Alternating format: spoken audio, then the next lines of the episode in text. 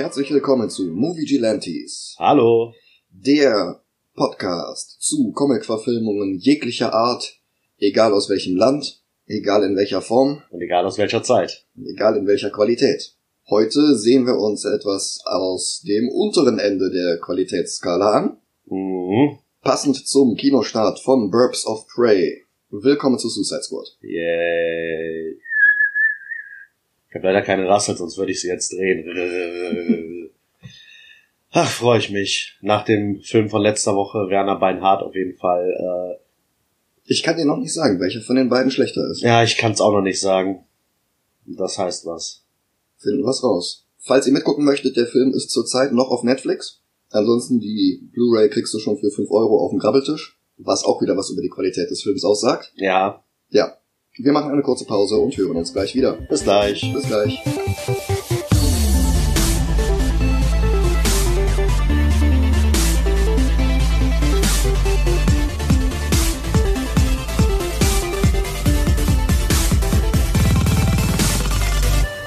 Guess who's back? Back again. Okay, da sind wir wieder. Hi. Oh Gott. Also, Batman wie Superman war schlimmer. Ja. Ja. Die Tragödie von Suicide Squad ist, dass der Film sehr viel besser hätte sein können. Ja. Es gibt vier verschiedene Schnittfassungen von diesem Film. Von denen allerdings nur zwei veröffentlicht worden sind, was es uns etwas einfacher macht. Ja. Ja, vielleicht sollten wir ein bisschen ausholen. Suicide Squad in den Comics ist entstanden nach der Crisis of Infinite Earths. Wer die CW-Fernsehserien verfolgt hat, hat eine etwas aufgearbeitete Version der Storyline schon erfahren vor ein paar Wochen. Es ging im Endeffekt darum, dass DC Comics im Laufe der Jahrzehnte immer mehr Universen vorgestellt hatte, weil sie andere Verlage aufgekauft haben, beziehungsweise deren Figuren eingekauft haben. Andererseits haben sie aber auch so Sachen wie, okay, Superman ist seit 38 aktiv. Superman ist jetzt allerdings in den 50ern, 60ern immer noch ein relativ junger Mann, weil es zwei verschiedene Superman von zwei verschiedenen Erden sind. Der eine ist halt jetzt alt, der andere nicht. Und um dieses ganze komplizierte Gedöns aufzulösen, haben sie die ganzen Welten zu einer vereinigt. Und damit hatten sie jetzt plötzlich ein Übermaß an Wegwerfcharakteren.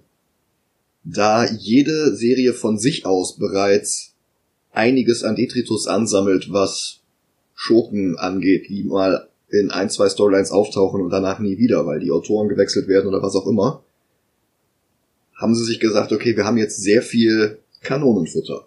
Und sie haben die Suicide Squad gegründet. Die Prämisse ist quasi das dreckige Dutzend im DC-Universum. Das heißt, du hast Verbrecher, die im Austausch gegen Strafminderung auf Himmelfahrtskommandomissionen gehen. Und der Gag war, dass tatsächlich in jeder Storyline mindestens ein Charakter draufgegangen ist. Die Squad bestand halt damals nur aus Wegwerfcharakteren, für die sich eh niemand interessiert hat, also konnten sie auch wirklich Leute über die Klinge springen lassen und haben das halt auch gemacht.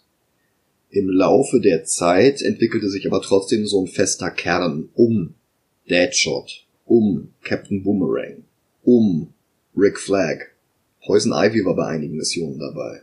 Die Suicide Squad ist irgendwann eingestellt worden. Es gab mehrere Versuche, die zu wiederbeleben von anderen Autoren über die Jahre hinweg. Und als dann 2011 das DC-Universum komplett gelauncht und gerebootet wurde, das New 52, da haben sie dann auch die Suicide Squad zurückgebracht. Und hier gab es jetzt ein Team mit Deadshot, Harley, Boomerang, Diablo und ein paar anderen Figuren. Unter anderem auch King Shark, eigentlich ein Superboy-Schurke. Und dieses Line-up haben sie einigermaßen jetzt in dem Film übernommen.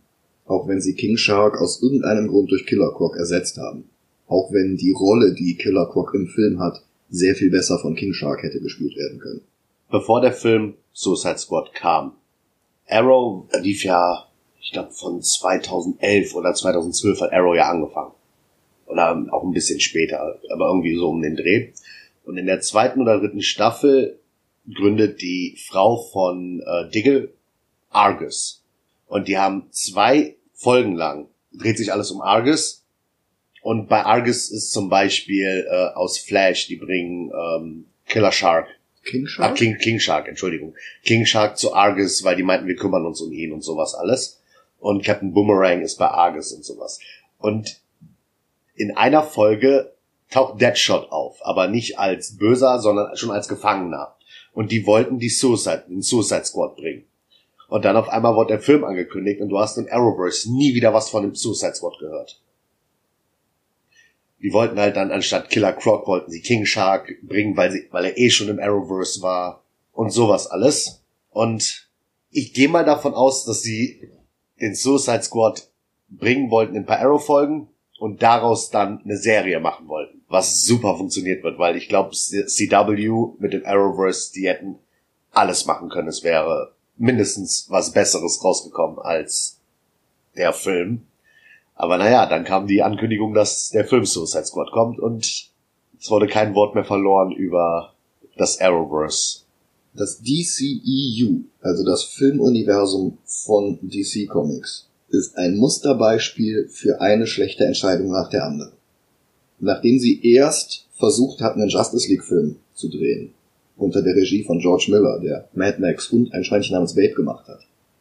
Der Film ist nicht zustande gekommen, weil der Autorenstreik dazwischen kam und sie deswegen das Drehbuch nicht vor Drehbeginn überarbeiten konnten und dann danach haben sie die ganzen Schauspieler nicht mehr bekommen. Dann haben sie weitere Versuche gemacht. Es sollte eigentlich einen Green Lantern Film und einen Flash Film geben, die dann zu einer Justice League hinarbeiteten. Der Green Lantern Film ist gekommen, ist katastrophal gefloppt. Den Flash Film hat es nie gegeben. Und dann haben sie halt versucht, mit Man of Steel neu anzufangen. Man of Steel war fürchterlich, aber das war dann der Moment, wo sie gesagt haben, okay, ist mir egal, wir machen jetzt trotzdem da ein Shared Universe draus. Der nächste Schritt war Batman wie Superman. Bevor Batman wie Superman in die Kinos kam, hatten sie bereits drei oder vier Sequels in Auftrag gegeben. Und Batman wie Superman ist fürchterlich gefloppt. Und die Filme, die dann bereits in Produktion waren, haben sie dann kurzfristig geändert. Ich halte es eh für keine gute Idee, als dritten Film in einem Shared Universe die Suicide Squad zu bringen, wenn man noch keine Charaktere eingeführt hat, die man darin verheizen kann. Aber David Ayer, Drehbuchautor vom ersten Fast and the Furious, Drehbuchautor von Training Day und Regisseur von Filmen wie Fury, also das mit dem Panzer, nicht das mit dem Pferd. Okay. Und End of Watch. Der hat halt gesagt, okay, ich mache jetzt das dreckige Dutzend mit Superschurken. Und er hat in relativ kurzer Zeit, irgendwie zwei Wochen oder sowas, das komplette Drehbuch geschrieben. Dafür ist das impressive. Sie haben den Film gedreht und er hat eine Schnittfassung hingelegt, mit der er zufrieden war. Das Problem ist, dass die Reaktionen auf Batman wie Superman sehr, sehr schlecht waren und der Gedanke, jetzt noch einen düsteren, brutalen, harten Superhero-Movie zu machen, kam jetzt plötzlich in der DC-Chefetage nicht mehr gut an. Auch wenn es zu Suicide Squad im Gegensatz zu einem Superman-Film gepasst hätte. Mhm. Eines der Probleme ist, dass dazwischen Deadpool rauskam, der sehr respektlos, sehr subversiv und sehr lustig war. Und dass irgendwer bei DC gesagt hat, okay, das brauchen wir auch, lasst uns doch aus dem Suicide Squad Film einen Deadpool Film machen. Und es wurde ein Trailer geschnitten, der zu Queen sehr poppig, sehr bunt und sehr viel lustiger wirkte, als es der eigentliche Film war. Und dieser Trailer kam unfassbar gut an, woraufhin DC dann Reshoots in Auftrag gegeben hat, die deutlich erkennbar sind. Harley hat in manchen Szenen kürzere Haare, in manchen Filmen längere Haare. In manchen Szenen hat sie Nagellack, in manchen Szenen hat sie nicht Nagellack. Rick Flag hat in manchen Szenen längere Haare, in manchen Szenen kürzere Haare. Captain Boomerang hat in manchen Szenen ein Plüscheinhorn, weil Deadpool ein Plüscheinhorn hatte und in manchen Szenen nicht. Dieses Plüscheinhorn wird eingeführt und ist dann noch, noch nicht mal für irgendwas nütze. Sehr viele Plots verlaufen im Nichts, denn das Studio, das den Trailer gemacht hat, hat dann eine Schnittfassung des Films gemacht. Man hat sowohl die Fassung von Regisseur David Ayer als auch die Fassung von dem Trailerstudio Testpublikum vorgeführt. Die haben dann irgendwelche Fragebögen beantwortet und es wurde dann aus diesen beiden Schnittfassungen der Kinocut zusammengestellt. Und es funktioniert nicht. Die Stimmung schwankt radikal von einer Szene bis zur nächsten. Teilweise wechseln Personen ihre Position im Raum von einem Schnitt zum nächsten. In einer Szene hat Harley Quinn einen gigantischen Hammer in der Hand. Es schneidet zu der Person, die ihr gegenübersteht. Man sieht, wie sich Harley Quinn langsam zu Boden beugt. Es gibt einen Schnitt, in dem sie wieder oben steht, ohne dass sie wieder hochgekommen wäre. Und im nächsten Schnitt, wo man Harley sieht, hat sie plötzlich nicht mehr den Hammer, sondern einen Baseballschläger. Und es ist logistisch etwas unklar, wie sie das ausgetauscht hat. Ich möchte dazu mal ein gutes Beispiel nennen. Nur zu. Infinity War. Bruce Banner landet im, hier, äh, bei Doctor Strange. Sanctum Sanctorum. Danke. Landet da. Doctor Strange hat ganz normale Klamotten an, geht zu dem Loch, wo der hat, also Bruce Banner gerade gelandet ist. Der Umhang kommt angeflogen und du siehst für den Bruchteil einer Sekunde wirklich, du musst wirklich hingucken, um das zu sehen, aber du siehst, wie die Klamotten, die Doctor Strange anhat, sich zu seinem Magiergewand verwandeln. Das siehst du aber wirklich nur, wenn überhaupt zwei Sekunden lang. Weil du siehst auf einmal, wie dieser Umhang länger wird und sowas alles. Cool. Das ist was Gutes, weil du siehst es nicht wirklich und wenn du mal sehen würdest, würdest du dich fragen, hä, der hatte doch vorher was anderes an. Aber dadurch, dass es die Szene gibt, siehst du halt, okay, da war ein Wandel. Und das haben die in Suicide Squad verkackt. Die haben so viel in Suicide Squad verkackt. Ja, ja, aber dieses, die hätten nur zeigen müssen, sie hat den Hammer und beugt sich nochmal. Mehr hätten die nicht zeigen müssen. Die Bewegung des Unterbeugens haben sie mittendrin abgebrochen und Ja. sind zu einer Szene wieder gewechselt, in der sie steht. Mhm. Vielleicht sollten wir mal was zu der Handlung des Films sagen. Ja. Das erste, was wir vom Film selber sehen, ist ein, ich will jetzt nicht sagen Drohnenflug, aber eine Kamera, die auf Bear Reeves zeigt, auf das Gefängnis, wo sie sitzen. Und man sieht rechts, ja, ich will nicht sagen, man sieht rechts, weil äh, schwarze Schrift auf schwarzem Hintergrund. Also wer gerne so Sachen liest, äh, wo man gerade ist und sowas alles, hat da eine Sekunde Zeit, um es zu lesen, weil danach verschwindet die schwarze Schrift. Eine Sekunde ist gut, das sind drei Frames oder so. Ja, also viel Spaß beim Lesen. Und wir hören äh, das erst, wir hören ein Lied. Wir hören House of the Rising Sun. Denn there is a house in New Orleans und Belle Reeve ist ein Gefängnis in New Orleans. Get it? Ha, Auf diesem subtilitätsfreien Niveau funktioniert der komplette Soundtrack des Films. In den ersten zehn Minuten sind ungelogen fünf verschiedene Popsongs. Ich vermute, weil Guardians of the Galaxy sehr viel Erfolg mit einem Pop-Soundtrack hatte. In Guardians of the Galaxy ist es allerdings auch Teil der Story und hier wirkt es einfach völlig random und viel zu offensichtlich. wir bekommen eine Vorstellung der Charaktere. Wir bekommen eine Vorstellung von zwei Charakteren. Genau. Ja, eigentlich drei, wenn man Briggs mitrechnet. Ja. Also Intro Bell Reeve, Intro Deadshot, gespielt von Will Smith. In der Zelle, Deadshot legt sich an mit dem Wärter Griggs. Genau gesagt, Griggs legt sich an mit Deadshot. Ich habe da mal eine Frage. Er ist ein Schwerverbrecher, ein Villain, ein Superschurke. Der ist kein Superschurke, er ist einfach nur ein Auftragskiller, ein sehr guter Auftragskiller, Warum hat der einen Boxsack in seiner Zelle? damit er in Form bleibt. Ah ja. Also wenn ich über so einen wachen müsste, der hätte ein Bett, wenn überhaupt, da drin und gut ist. Bell Reeve ist sehr inkonsequent, was den Komfort der einzelnen Zellen angeht. Das ist bei jedem einzelnen Charakter unterschiedlich. Teilweise wird es damit erklärt, dass sie vorher Wärter angegriffen hätten, teilweise nicht. Teilweise haben sie Wärter angegriffen, aber kriegen trotzdem nicht so einen Stahlkäfig wie Harley. Jedenfalls Deadshot sagt zu diesem Wärter Griggs, der die ganze Zeit die Häftlinge schikaniert, foltert, bloßstellt, demütigt. I'm gonna get out of here and I'm gonna rain down on you like the Holy Ghost. Wird niemals wieder aufgefasst. Auftritt Harley Quinn. Wir haben Flashbacks, Griggs foltert sie. Und das wird nochmal aufgefasst, aber es geht nirgendwo hin. Auftritt Amanda Waller. Amanda Waller arbeitet für das Verteidigungsministerium. Und ist die Leiterin von Argus. Argus ist eine Jeff Jones Kreation. Das heißt, sobald es in einem Nebensatz erwähnt wird, kriegt er Geld. Deshalb wird es erwähnt. Denn Jeff Jones ist Produzent des Films. Da frage ich mich, warum die Bell Reeves und nicht Aaron Heights genommen haben. Ja. Jedenfalls erklärt Waller jetzt einigen Generälen des Verteidigungsministeriums, unter anderem David Harbour, kurz bevor er mit Stranger Things den einen Durchbruch hatte, ihren Plan. Zumindest das, was sie als ihren Plan vorgibt. Die Welt hat sich verändert, als Superman durch den Himmel geflogen ist, und sie hat sich nochmal verändert, als er gestorben ist. Und darum bin ich hier.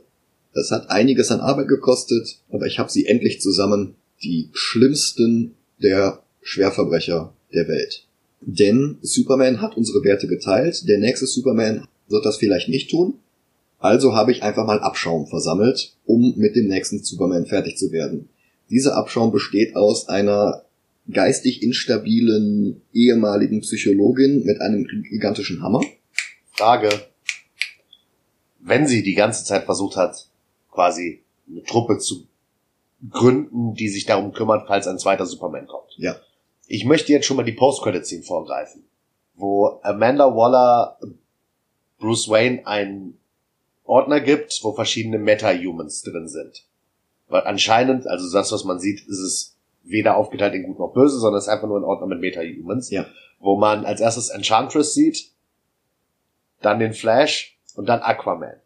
Wenn sie weiß, dass so Leute wie der Flash oder Aquaman, und ich gehe davon aus, dass sie auch weiß, dass Wonder Woman existiert. Vermutlich. Warum gibt's nicht wenigstens eine Szene, wo sie versucht, die Leute zu sammeln? Weil das nicht ihr Plan ist. Ihr Plan ist es ja nicht wirklich, Superman zu stoppen. Das ist das, was sie dem Pentagon vorlügt. Ja. Das Pentagon geht auch voll drauf ein und nimmt das alles an. Was ist ihr Plan? Ihr eigentlicher Plan ist es, an Enchantress reinzukommen, weil Enchantress ganz normale Zivilisten in untötbare Supersoldaten verwandeln kann, die dann allerdings unter Enchantress Kontrolle stehen. Das hat sie vor. Sie will den Vereinigten Staaten ein Zombie-Militär geben. Okay, das habe ich nicht gecheckt. Das, das Wenn die Szene ist. gleich kommt, weise Okay. ich nochmal drauf hin. Wir sind immer noch in der Szene, in der Waller versucht, die Pentagon-Leute zu überzeugen. Und das macht sie, indem sie noch ein zweites Mal Deadshot und Harley Quinn einführt. Deadshot, der aufhören will, weil er sich um seine Tochter kümmern will, der dann aber von Batman geschnappt wird. Auf Wallers Tipp hin wohlgemerkt. Er will Batman erschießen, aber seine Tochter geht dazwischen und darum wird er dann gefasst. Zweites Intro Harley. Polizeipsychologin, die sich in den Joker verliebt hat. Auftritt Jared Leto als schlechtester Film-Joker der Geschichte. Der ist okay, solange er den Mund zu hat. Sobald er seine entsetzlichen Metallzähne zeigt oder noch schlimmer redet oder noch schlimmer lacht, ist er völlig unerträglich. Und das nicht, weil der Joker unerträglich ist, sondern weil er als Joker unerträglich ist. Aber dazu später mehr. Er gibt ihr Elektroschocks, er schubst sie ins Säurebecken, damit sie so wird wie er. Und er sagt, Hanka, Hanka! Das ist fast so schön wie das Ahoi, Ahoi, Ahoi, von Lex. Insgesamt ist seine Performance all over the place. In manchen Momenten ist er durchaus tragbar, in den meisten Momenten ist er völlig unerträglich. Und er hat, also Jared Leto, hat im Vorfeld sich mit Grant Morrison zusammengesetzt, weil Grant Morrison lange Zeit Batman und lange Zeit den Joker geschrieben hat. Und er hat sich von dem Tipps geben lassen. Und Morrison hat ihm gesagt, pass auf, der Joker ist unberechenbar und vor allen Dingen, der erfindet sich ständig selbst neu. Wenn dem Joker langweilig ist, dann flippt er sein Alignment mal eben um 45 Grad und wird jetzt einfach wieder ein Komiker. Oder dann wird ihm langweilig und er bringt wieder Leute um. Oder dann wird ihm langweilig und er schneidet sich sein Gesicht ab. Oder ihm wird langweilig und er sucht sich eine Harley. Und so ein Joker, der keine zwei Minuten stillhalten kann. So ein Joker sollte nicht über und über tätowiert sein. Ja. Ich weiß gar nicht, was für Tattoos er im Gesicht hat. Ich hab da nie drauf. Alles Mögliche. Da steht Damaged und irgendwo ist ein Haha, glaube ich. Und ich komme ein bisschen, ich komme ein bisschen durcheinander, weil es Tattoos am ganzen Körper gibt. An den Armen, am Oberkörper, auf der Hand. Und für jedes einzelne Tattoo sollte man meinen, müsste er länger als eine halbe Stunde stillhalten. Puh. Egal. Harley wird geschnappt. Nach einer besseren Verfolgungsjagd als die in Batman wie Superman. Unter anderem, weil Batman hier nicht wahllos Passanten tötet. So, auf der Captain Boomerang. Und es gibt zu jedem der hier eingeführten Suicide Squad Mitglieder kurzes Bildmaterial. Und es gibt zu jedem eine kurze Einblendung mit so ein paar Bullet Points, was die sich zu haben zu Schulden kommen lassen, was deren Eigenschaften sind und so weiter. Quasi ein kurzer Steckbrief. Ja, bei Harley steht hier unter anderem, dass sie Robin getötet hat. Hm. Und bei Captain Boomerang steht hier, dass er einen Pink Unicorn Fetisch hat. Was sich nicht mit dem Bildmaterial an dieser Stelle deckt. Aber was halt in Deadpool eine der Pointen war. Auftritt El Diablo, ein mexikanischer Gangbanger, der seit Geburt Feuerkräfte hat, die er nicht sehr gut kontrollieren kann und die immer stärker werden. Auftritt Killer Croc, Waylon Jones, ein laufender Atavismus, der am ganzen Körper Reptilienschuppen hat. Auftritt Enchantress, Dr. June Moon, Archäologin, die wertvolle Kunstschätze findet und sie anscheinend aus einer Laune heraus zerbricht. Das macht sie nämlich in irgendeinem Tempel oder was auch immer das ist, wo sie sich da umsieht. Sie findet quasi eine Lehmpuppe. So eine Statue, so eine kleine. Ja, so eine kleine Statue aus Lehm. Und was macht sie? Sie nimmt den Kopf und dreht ihn ab. Ja, sie lächelt und bricht den Kopf ab. Und das wiederum befreit Enchantress, eine uralte Dämonin, die von ihrem Körper Besitz ergreift, die aber bereits bevor sie von dem Körper Besitz ergreift, von derselben Schauspielerin gespielt wird. Die übrigens auch Laureline war in Valerian. Für drei Sekunden wird eingeblendet Relatives Brother Incubus currently in a jar. Das wird noch wichtig und wird hier in diesem viel zu schnell über den Bildschirm flackernden Lauftext eingeblendet. Auftritt Rick Flag. Rick Flag ist der Grund, warum Waller glaubt, Task Force X kontrollieren zu können. Rick Flag ist nämlich ein ganz toller Soldat und er ist der Freund von June Moon. Und sie weiß, die Schwachstelle von Enchantress ist ihr Herz, das sie in einem Koffer mit sich rumträgt, also Waller in einem Koffer mit sich rumträgt. Und die Schwachstelle von Rick Flag ist Enchantress. Aber Enchantress ist ja ihr eigentliches Ziel. Dass das trotzdem alles nicht so hundertprozentig zusammenpasst, schwand drum. So, wir haben jetzt die Einblendung The Pentagon, Washington DC. Und das Pentagon liegt nicht im District of Columbia. Es ist nicht Teil von Washington. Es ist zwar nur drei Minuten oder drei Kilometer davon weg, aber es ist in Arlington, Virginia, wo auch dieser Friedhof ist, auf dem Superman beerdigt wurde. Jedenfalls Wallers etwas unschlüssige Präsentation, dass man doch dringend einen Bankräuber mit einem Bumerang braucht, falls der nächste Superman nicht gut sein sollte, hat das Pentagon überzeugt und er macht jetzt im Pentagon Werbung für diese Task Force X. Und um den Rest des Verteidigungsministeriums zu überzeugen, lässt sie June sich in Enchantress verwandeln und innerhalb von wenigen Sekunden einen Ordner aus Teheran stehlen mit irgendwelchen iranischen Geheimnissen. Was für das Pentagon eine sehr gute Verwendung ihrer Kräfte ist. Sie zusammen mit Harley Quinn und Killer Croc in eine Task Force X zu stecken, um den nächsten Superman zu bekämpfen, ist nicht unbedingt eine gute Verwendung ihrer Kräfte für das Pentagon. Die einzigen beiden, die meiner Meinung nach ein Recht auf ein Dasein im Suicide Squad haben, sind Deadshot, wenn du ihn Kryptonitkugeln gibst, und El Diablo. Er ist vielleicht nicht die beste Waffe gegen Superman. Aber er wäre eine tolle Waffe gegen Martian Manhunter. Zum Beispiel. Ja. Das sind die einzigen, die von ihrem Können her ein Recht haben. Ja. Killer Croc mag super stark sein. Punkt. Enchantress ist halt unglaublich mächtig, aber halt nicht so gut kontrollierbar, wie Waller glaubt. Richtig. Harley Quinn hat mal gar keine Daseinsberechtigung im Suicide Squad. Außer natürlich Merchandise zu verkaufen. Ja, natürlich. Merchandise zu verkaufen, Kostüme zu verkaufen, Mhm. Karneval zu versauen, Harley Quinn zu versauen. Das ist ihre Berechtigung im Suicide Squad. Mhm. Aber die wirklich einzig beiden, beziehungsweise drei, wenn man ihn mitzählt, sind Deadshot, El Diablo und Rick Flag. Rick Flag, dessen gesamte Rolle in dem Film darin besteht, zu den ungünstigsten Momenten Exposition daher zu schwafeln. Ja, ja, klar, aber er wäre wenigstens noch, er ist gut, weil ist er, ist ja kein Böse oder Superschurke oder Villain oder sonst was. Ja. Er als Anführer für den Suicide Squad und dann einfach nur El Diablo und Deadshot. Punkt. Tja, El Diablo will aber gar nicht. Und Ja. sie nehmen ihn halt trotzdem mit. Und Deadshot darf vor Rick Flag zeigen, was er kann.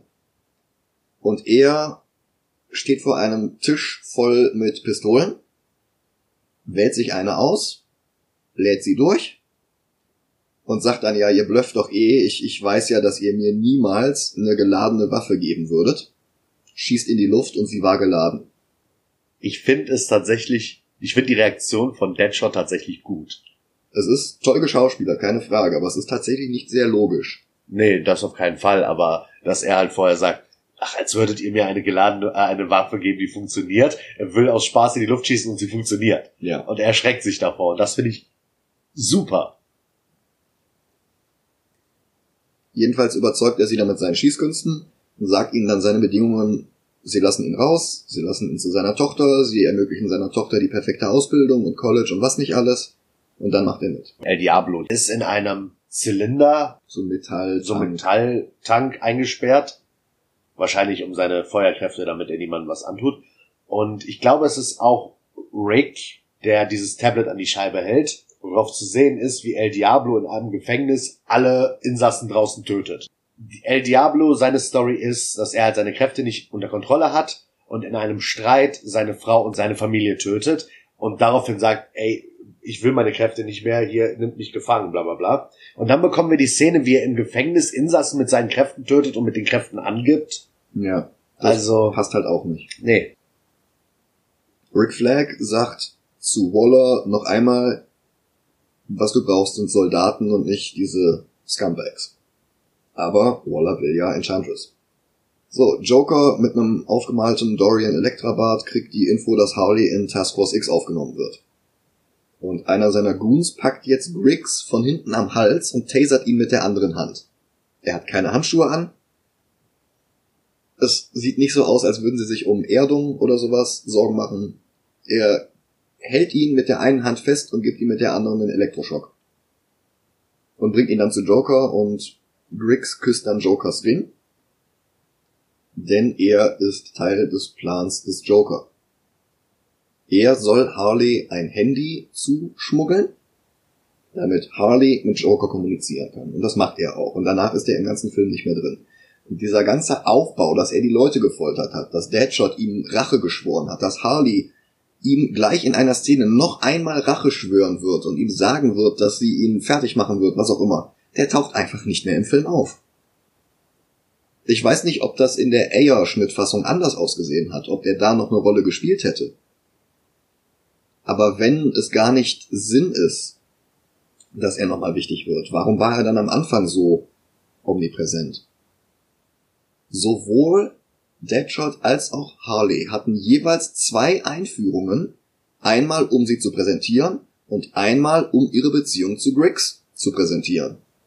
Warum hat man das eine nicht rausgeschnitten und dafür andere brauchbarere Szenen reingenommen? Ja.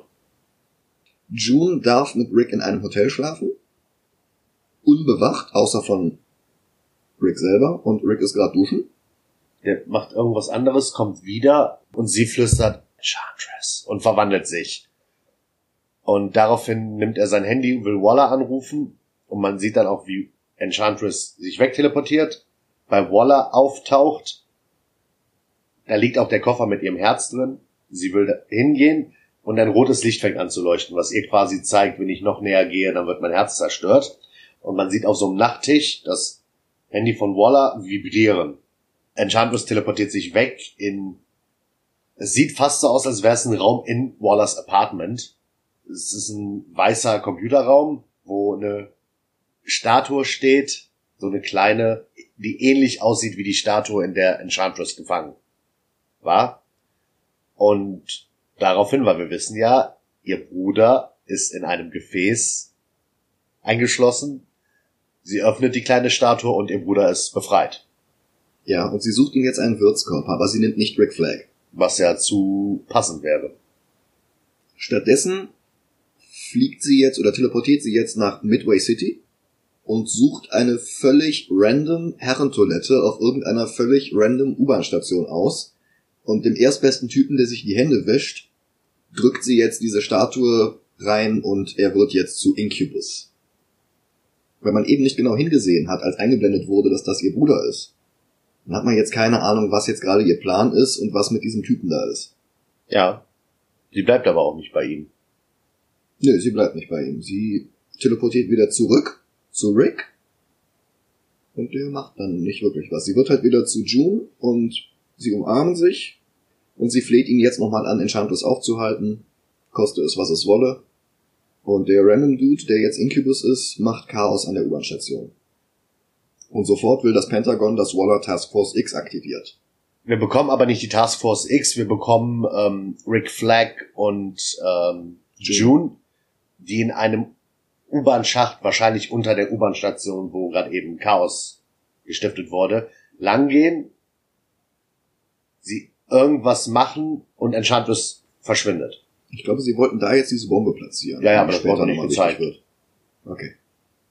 Enchantress verschwindet einfach, Cut, und wir sind in Bell Reeves und wir bekommen quasi die Zusammenstellung der Task Force X, weil sie jetzt aktiv werden sollen. Ja. Es ist an dieser Stelle auch super verwirrend geschnitten, weil Rick Flag halt jetzt an dieser U-Bahn-Szene dabei ist. Und dann wird Task Force X zusammengestellt und da ist er dann halt auch.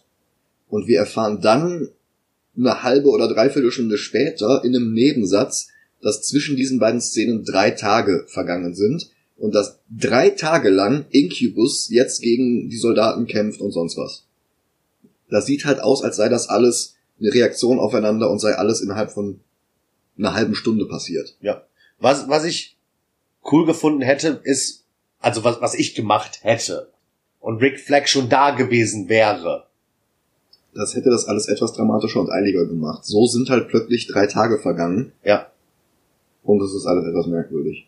Na, jedenfalls ihr Squad wird versammelt und sie bekommen ihre, ihr Equipment und ihre Kostüme. Und Harley Quinn bringt jetzt die Zeile, die in allen Trailern war, mit äh, was sagt ihr? Ich soll hier entfliehen und sie alle umbringen? Haha, das sind die Stimmen, die mit mir reden. Nein, nein, das ist nur ein Scherz. Das ist nicht das, was die Stimmen sagen. Und man merkt halt, dass es ist entweder ein schlechter Witz von ihr oder es zeigt, dass die Autoren des Films keine Ahnung davon haben, wie Harleys Wahnsinn eigentlich aussieht. Das wirkt sehr random. In einer Szene hört sie Stimmen, in der nächsten nicht. In einer Szene ist sie unglaublich verliebt in den Joker und das treibt alles an und in der nächsten macht sie einfach random Dinge. Ja. Mal stiehlt sie mit der einzigen Begründung, dass sie ja eh eine von den Bösen ist. Und in der nächsten Szene opfert sie den Joker für das Wohl der Welt. Es ist irgendwie alles ein bisschen durcheinander. Man sollte meinen, das wären Character Arcs, die über den Film passieren und die Figuren nach und nach verändern, so dass sie aus ihren Aktionen lernen. Aber das ist nicht wirklich der Fall. Es Nein. ist einfach nicht zusammenhängend und die springen in ihrer Charakterisierung von einer Moment, von einer Szene zur nächsten. Es gibt aber eine schöne Szene mit Harley Quinn und das sage ich nicht nur, weil man sie fast oben ohne sieht, aber sie zieht sich einfach vor versammelter Mann- Mannschaft um und wir haben diese Sekunde, wo alle da stehen und sie angucken und die sagt, was? So, das, das ist wieder was, das passt zu Harley Quinn. Ja, dieses leicht naive. Ja. Ja, Aber sie können sich nicht entscheiden, ob es jetzt eine naive, böse Harley Quinn ist oder eine äh, psy komplett psychisch kranke, die Stimmen in ihrem Kopf hört und deshalb böse ist. Also irgendwie weiß ich nicht. Harley bekommt ihr klassisches Kostüm aus den Animated-Folgen, aus den Comics und auch aus einer Flashback-Szene mit dem Joker, die wir hier kurz sehen. Und sie zieht es nicht an, sondern sie entscheidet sich stattdessen für dieses merkwürdige Cheerleader, Stripper, Netzstrumpfhosen-Outfit. Du meinst das äh, Karnevalskostüm? Ja. An dieser Stelle führt Rick Flag, der wandernde Mr. Exposition, noch ein weiteres Mitglied ein, nämlich Slipknot. Nein, leider nicht die äh, New Metal Band. Das wäre lustig gewesen, wenn die mit ihren ganzen Masken jetzt mit dem Hubschrauber sitzen würden. Nee, The Man Who Can Climb Anything. Das ist alles. Der kann einfach, das ist der beste Freeclimber der Welt. Hätten die auch Rein Reinhold Messner nehmen können. Aber nein, Free Climber ist ja was anderes als Bergsteiger. Ja. Wobei der auch nicht wirklich free climbt. Der hat ja tausend Enterhaken und Pistolen und Seile und sonst was. Aber es ist auch nicht wichtig. Das ist der einzige bis hierhin, der nicht so einen Steckbrief bekommt, der nicht ein bis zwei ein Intro-Sequenzen bekommt. Ja, das meinen die wahrscheinlich im zweiten Teil mit ihm. Mhm. Sie steigen alle in den Helikopter ein und wir bekommen noch eine Introduction. Ja. Katana. Und sie bekommen ihre Mission. Es ist nicht Enchantress und Incubus aufzuhalten, stattdessen müssen sie eine Person extrahieren. Waller, wie wir später erfahren. Harley erfährt jetzt über ihr eingeschmuggeltes Handy, dass Joker auf dem Weg zu ihr ist, und sie werden in die Stadt eingeflogen und sie sehen Enchantress komisches Gozer-Portal am Himmel. Und sie fliegen woanders hin. Und wir hatten eben eine Szene, wo sie alle Nanobomben eingepflanzt bekommen haben in ihren Hals. Rick Flag und Waller haben beide auf ihrem Handy so eine App, mit der sie jeden von denen anklicken können. Und dann piepst es und wenn sie nochmal draufdrücken, dann explodiert der Kopf. Und das ist jetzt die Stelle, wo Boomerang Slipknot davon überzeugt, Slipknot, der bisher keine drei Dialogzeilen hatte, dass die Bomben eine Attrappe sind und Slipknot unbedingt versuchen sollte zu fliehen. Dann greift Boomerang die Soldaten an und seine Bombe wird nicht gezündet. Stattdessen kommt Katana, hält ihm ihr Schwert vor den Hals und er gibt halt auf. Und Slipknot versucht jetzt zu fliehen und seine Bombe geht dann sofort hoch. Ruhe in Frieden, Slipknot. Ja, okay, dann war das doch nichts mit der Introduction im zweiten Teil. Ich fürchte da frage ich mich halt jetzt auch, der war in keinem Werbematerial, der hatte kein Poster, der war im Trailer nicht wirklich zu sehen. Der hatte keinen Steckbrief, der hatte nichts. War das in der ursprünglichen Schnittfassung vielleicht anders? Und war es ursprünglich besser aufgebaut, dass es überraschend ist, dass dieser Charakter stirbt? Hm. Oder war es da auch schon so plump mit, ach ja, wir brauchen noch einen, der wirklich dann über die Klinge springt, hier führen wir jetzt noch in einem Nebensatz einen Charakter ein, der keine fünf Worte spricht und dann stirbt. Was ich mich frage, was war denn sein Verbrechen? Ist er Baum hochgeklettert? Trespassing. Ha! So. Die Squad muss jetzt an den Foot-Soldaten vorbei. Wie gesagt, Enchantress kann Zivilisten in mind-controlled Supersoldaten umwandeln. Und das ist eine ganz okay Action-Szene. Ja, wir sehen von allen ein bisschen, was sie drauf haben. Killer Croc schlägt zweimal zu, Deadshot ballert, ziemlich gut. Ja. Harley Quinn hat ihren Baseballschläger. Hm. Und Deadshot überzeugt Harley, Flag zu retten.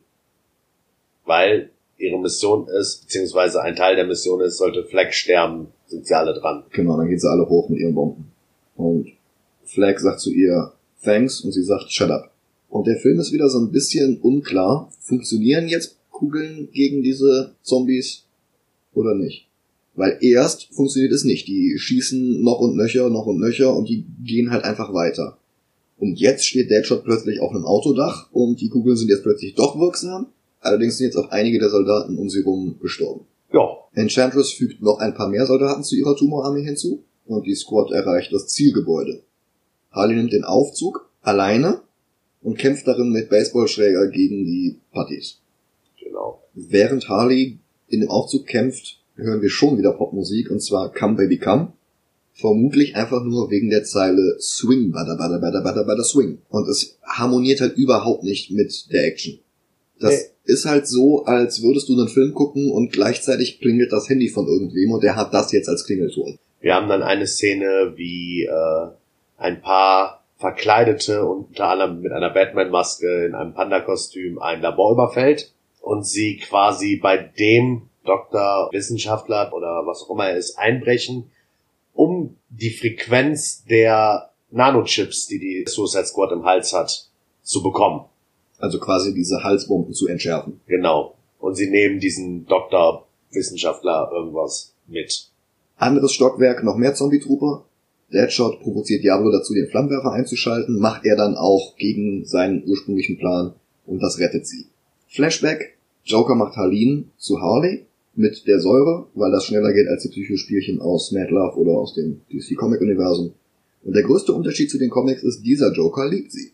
Er ist immer noch wortwörtlich ein toxischer Love Interest, aber im Gegensatz zu den Comics, wo er sie nur ausnutzt und die Liebe ganz einseitig ist, es ist hier schon sehr erwidert. Das macht's nur geringfügig besser, aber es ist eine Veränderung, die ich ansprechen wollte. So, jetzt erfahren wir, Waller ist die Person, die extrahiert werden sollte. Und jetzt erfahren wir nämlich ihren wahren Plan. Sie wollte von Anfang an Enchantress. Weil die Normalsterbliche in fast untötbare Supersoldaten verwandeln konnte. Und das ist es, was Waller haben will. Und sie erschießt alle FBI-Agenten, die mit ihr im Raum sind. Einfach so. Ich möchte nochmal auf zwei Szenen mit Joker und Harley Quinn zurück. Einmal zu der Verfolgungsjagd mit Batman, die in einem Fluss endet, wo ähm, die Joker und Harley fahren über ein Geländer hinaus und landen in einem Fluss und Harley sagt vorher noch, ich kann nicht schwimmen. Batman rettet sie und das ist auch der Moment, wo sie halt gefangen wurde und in Bear Reeves landet. In der Rückblende, wie Harley Quinn entsteht, springt sie in den Tank rein und weil sie nicht schwimmen kann, rettet der Joker sie. Aber das passt nicht zusammen. Weil die Szene, ich denke mal, das sollte eine Szene sein, wo er erfährt, dass Harley nicht schwimmen kann. Aber da ist sie schon Harley Quinn und nicht mehr Harley Quinzel. Das ist, das passt zeitlich nicht. Ja. Auf jeden Fall Harley Quinn kann nicht schwimmen. Alle gehen auf das Dach und warten auf den Helikopter. Aber Joker hat den Helikopter übernommen und er öffnet mit seinen Leuten das Feuer auf die Squad, während Harleys Bombe entschärft wird. Harley springt auf den Hubschrauber zu und Rick soll sie töten. Also Waller sagt, kill her. Und Rick stellt fest, dass die Nanites nicht mehr funktionieren.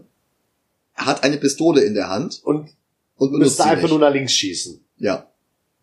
Die ist zwei Meter von ihm weg. Das ja. müsste auch Rick irgendwie schaffen. Mhm.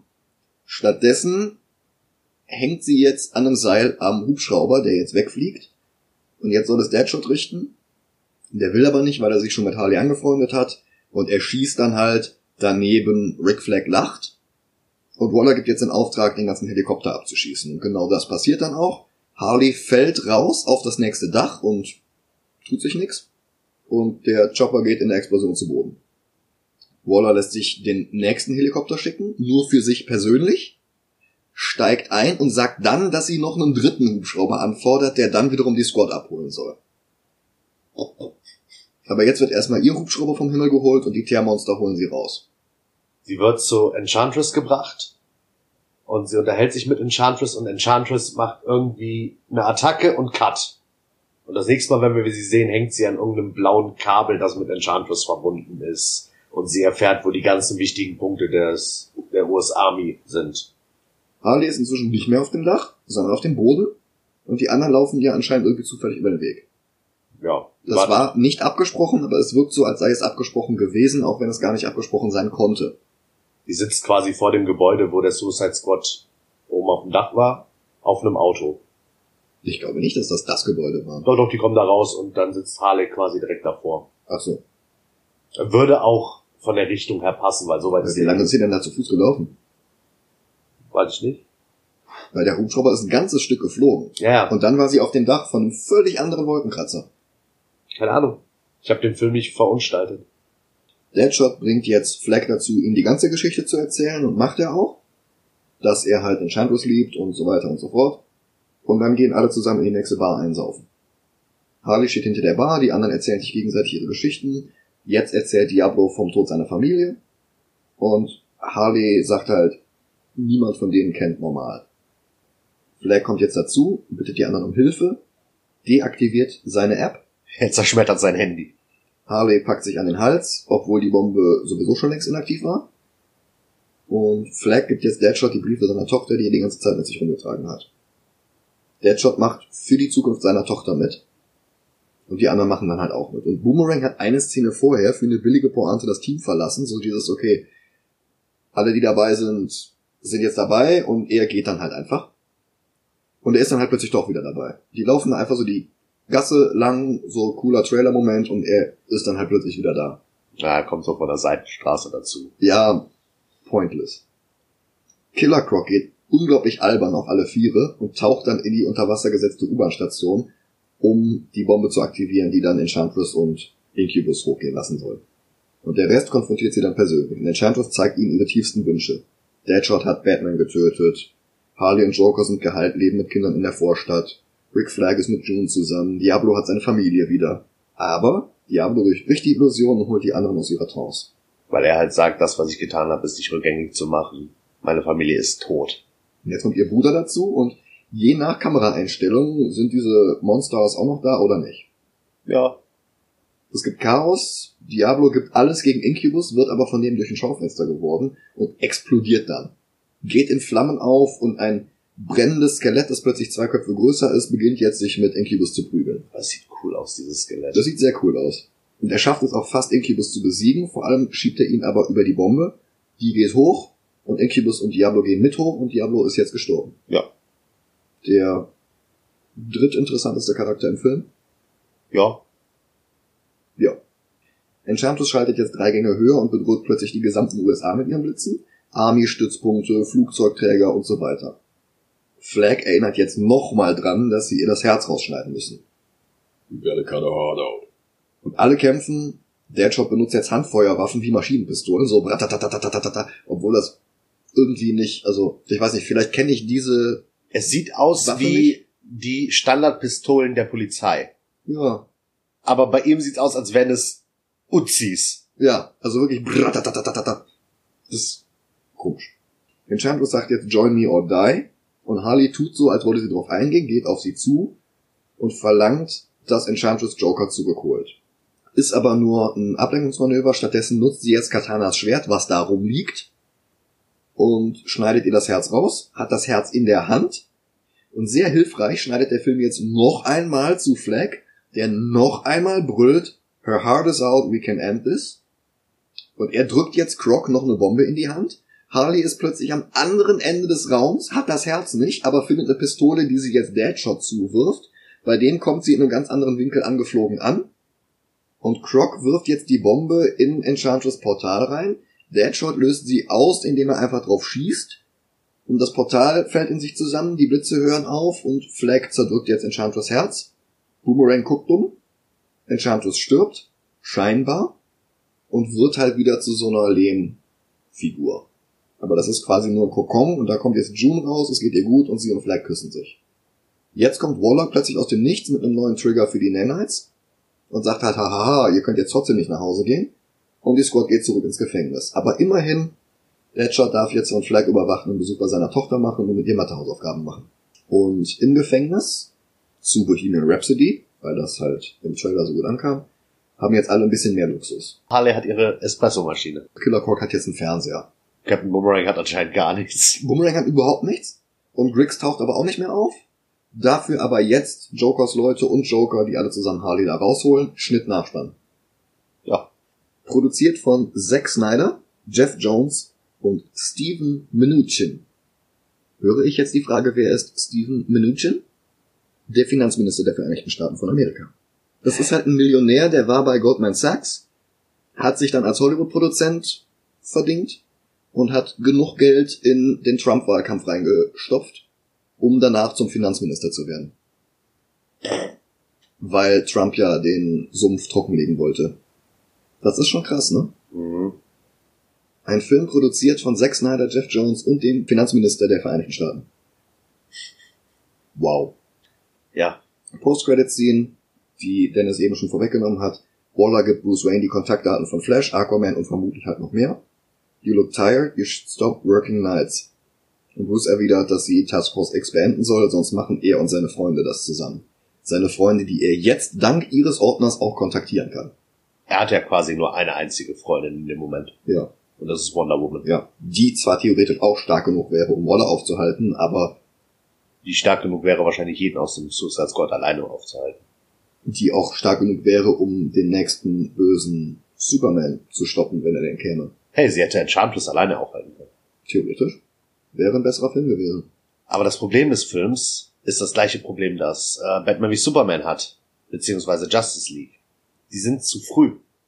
Ja, Die sind komplett zu früh. Ich meine, es hat leider, und ich sage wirklich leider, und ich meine es auch so, keinen Ben Affleck Batman Solo-Film gegeben.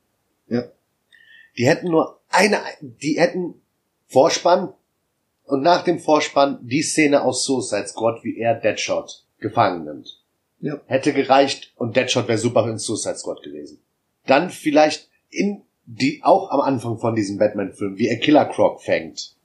Und so, tut er ja gar nicht in dem Film, das macht ja die Polizei. stimmt, das macht er die Killer Croc flieht vor Batman aus Gotham City irgendwo anders hin und wird dann dort festgenommen. Okay, dann Killer Croc nicht, aber das mit Harley zum Beispiel. Die Szene, wie, als Rückblende, wie sie Robin killt, weil das tut sie ja anscheinend. Dann die Szene, wie sie mit dem Joker abhaut, Batman sie rettet. Und dann hättest du den Film ja quasi aufbauen können, dass der Batman-Film eher gegen Joker. Hättest du machen können, weil Harley ist aus dem Bild. Dann die Szene, wo Captain Boomerang eingeführt wird in Suicide Squad. Der Flash taucht auf und nimmt ihn gefangen quasi.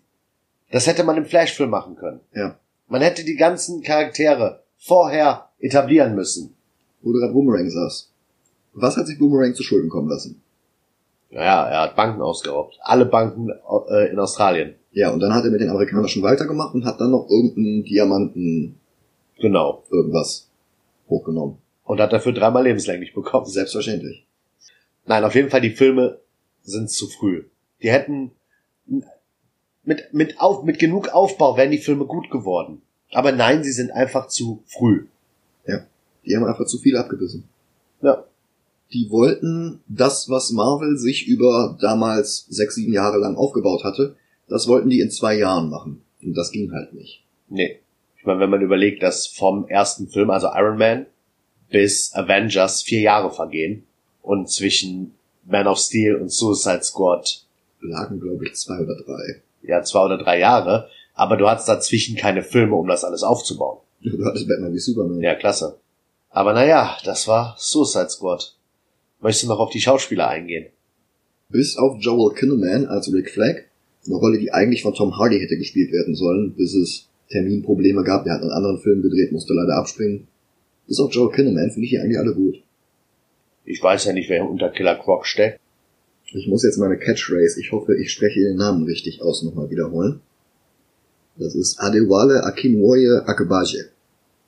Klingt nach Hawaiianer. Nein, geboren in London. Uh, ja also. Der war in Hawaii, als er Lost gedreht hat. Das war nämlich Mr. Echo. Was? Und er war in Tor 2, Curse. Das ist Mr. Echo in Lost? Okay. Spricht fließend Englisch, Italienisch, Yoruba und Swahili. Ach krass. Ja. Das war Suicide Squad. Hast du schon die Liste offen? Aber sicher, Was haben wir denn unter, auf den un- untersten fünf Plätzen? der fünft schlechteste Film ist aktuell Man of Steel. Drüber oder drunter? Ich würde fast sagen drüber. Darüber hätten wir Batman Returns. Unter Batman Returns. Ich würde tatsächlich sagen, unter Batman Returns, über Man of Steel. Einfach, Suicide Squad ist bei weitem kein guter Film. Aber er ist okay. Und das Problem bei Suicide Squad ist nicht, dass er sich nicht an die Comics hält. Ja. Ich meine, es gibt ein paar Sachen wie Deadshot, wo ich nicht ganz damit einverstanden bin, wen die dafür genommen haben und so. Ich habe nichts gegen Will Smith, der macht das ganz gut. Ja, aber Das Ding ist, du hast Deadshot so umgeschrieben, dass es ihm primär um seine Tochter geht. hm, Und dann brauchst du einen Schauspieler, der gut mit Vater spielen kann. Will Smith ist halt mehrfacher Vater. ja gut. Das bietet sich dann an. Aber er hat halt nicht diese gravierenden Fehler, die Man of Steel hat. Wie dass Superman Zod tötet Ja. und sowas. Man of Steel hat halt eine sehr starke erste, ja nicht ganz Hälfte, sagen wir erstes Drittel. Hm. Suicide Squad ist von Anfang bis Ende eher belanglos. Ja, aber er ist okay mit ganz vielen.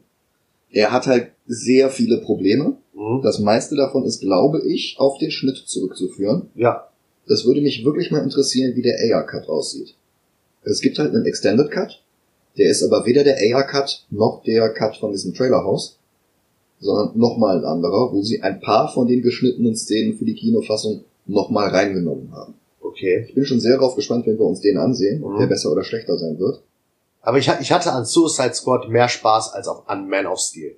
Man of Steel hat, wie du schon sagtest, starke erste Hälfte, sehr schwache zweite Hälfte. Ja. Aber Suicide Squad hatte mehr dieses, okay, Film fängt an, es ist okay, was sie machen, und der Film ist vorbei. Er hat nicht diesen Bruch von total gut zu total scheiße oder andersrum.